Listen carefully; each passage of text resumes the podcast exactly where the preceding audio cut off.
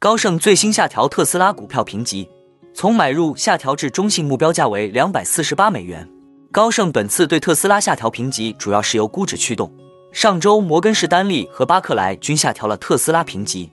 另外，华尔街投行预计各期限的债券发行都将激增，这料与美联储持续缩表构成爆炸性组合，对借贷成本施加上行压力，从而收紧金融状况。最后，我们观察到作为领先的经济指标。这一大宗商品近期价格已经从低点反弹百分之十二，这究竟是经济复苏的信号，还是有其他原因哈喽，大家好，欢迎来到我的财经老师说，带您用宏观经济解读世界金融市场，帮助你掌握趋势，提前实现财富自由的梦想。如果你也对股市投资理财以及宏观经济市场感兴趣，记得订阅我的频道，打开小铃铛，这样你才不会错过最新的影片通知哦。那我们就开始今天的节目吧。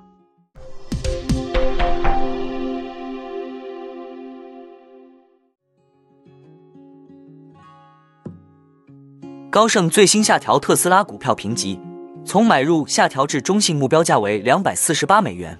特斯拉股价周一延续上周下跌态势，大跌超百分之六，跌至两百四十一美元一线，一举跌破高盛目标价。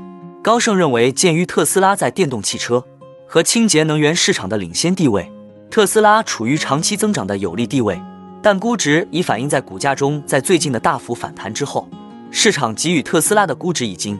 超过了该股的长期机会。高盛还指出，特斯拉在成本和功能方面的创新仍处于前沿位置。需要说明的是，高盛对特斯拉目标股价其实是上调的，从一百八十五美元调升至两百四十八美元，因为提高了对特斯拉的每股盈利预测。高盛认为，特斯拉第二季度的交付量正朝着正确的方向发展，符合市场预期。二季度前两个月，特斯拉在美国、欧洲和中国的交付量高于以往季度的前两个月。特斯拉在向更为平稳均衡的交付过渡，以缓解物流和运营方面的限制，因此预计二季度末的增长不会像历史上那样大。高盛并非近来首家下调特斯拉评级的华尔街大行，上周摩根士丹利和巴克莱均下调了特斯拉评级。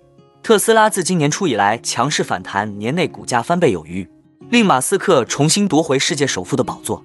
与此同时，今年压住错误的特斯拉空头损失了百分之七十八。资金损失规模高达一百二十四亿美元。特斯拉的暴涨与多家车企加入其充电网络有关。特斯拉充电桩有望一统北美。人工智能热潮下，市场对特斯拉的自动驾驶技术 FSD 充满期待，令其站在风口。此外，中国将延续和优化新能源汽车车辆购置税减免政策。二零二四到二零二七年减免车辆购置税规模总额将达到五千两百亿元，也对特斯拉股价构成提振。不过近几日特斯拉的涨势有熄火态势，短短几个交易日，股价较高点下跌超过百分之十。马斯克本月表示，特斯拉的市值将由自动驾驶技术决定。自动驾驶的潜力在于它的价值是如此之高，即使你给自动驾驶最终实现的可能性打个折扣，它也非常有价值。美国财政部未来几个月即将发行的大量新国库券只是前菜。之后的一波长期债券发行浪潮将进一步推高债券收益率。在债务上限协议达成后，财政部正寻求补充其现金储备。政府票据和债券的发行量预计将于八月开始上升。二零二三年新发行的债券金额预计将超过一万亿美元，明年将增加近一倍，以填补不断扩大的赤字。在美国国债的传统买家因货币对冲成本高企而望而却步之际，债券发行量不断膨胀。以及美联储继续缩减资产负债表，对借贷成本来说是一个爆炸性的组合。摩根大通表示，新债的发行规模将在美国债务中所占份额达到百分之二十左右，并将达到美国财政部借款咨询委员会认为的美国为赤字融资的上限。该上限旨在尽可能降低纳税人成本。当前，美联储仍然致力于抑制通胀上升，虽然其六月份暂停加息，但官员们预计到年底前还会加息。与此同时，美联储还在按多达九百五十亿美元的速度缩减债券投资组合，其中包括六百亿美元的美国国债。另外，美国银行和海外基金等传统买家对美国国债的需求一直在减弱。鉴于美元的强势，全球投资者在购买美国国债时，对冲美元汇率风险的成本更高。此外，各地政府债券的利率也自己十年来首次达到具有吸引力的水平。据东京五星资产管理公司高级投资组合经理透露，通过购买美国国债进行套利的操作目前行不通，因为货币对冲成本昂贵，在日本几乎没有人这样做。两年期国债收益率略低于百分之五，全球基准的十年期国债收益率徘徊在百分之三点七五左右，远低于去年超过百分之四的高点。但由于曲线倒挂，其相对于短期国债收益率已大幅折让。由于有迹象显示经济增长有所放缓，通胀从峰值回落，因此美国国债收益率目前受到压制。但债券发行的倒计时正在滴答作响，这是一个缓慢的过程。此外，未来三年的利率将会更高，随着债券供应的增加，这将造成全球过剩储蓄正在下降。尽管许多经济学家担心经济衰退即将来临，但近期有着大宗商品之王。经济运行晴雨表之称的铜价大涨，可能预示着经济出现了更多的复苏迹象。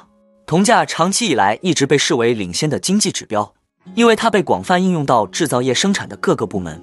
从本质上讲，铜价上涨可能意味着需求增加，因此经济活动增加，铜价下跌时则相反。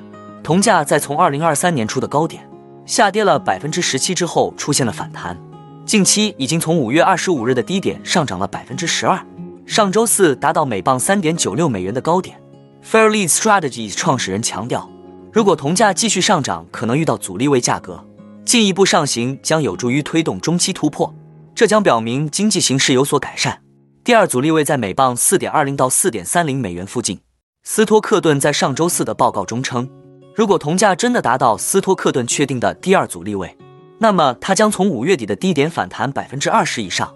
Carson Group 首席市场策略师德特里克称，不会对铜价持续走高感到意外，因为过去一年来他一直看好经济持续增长。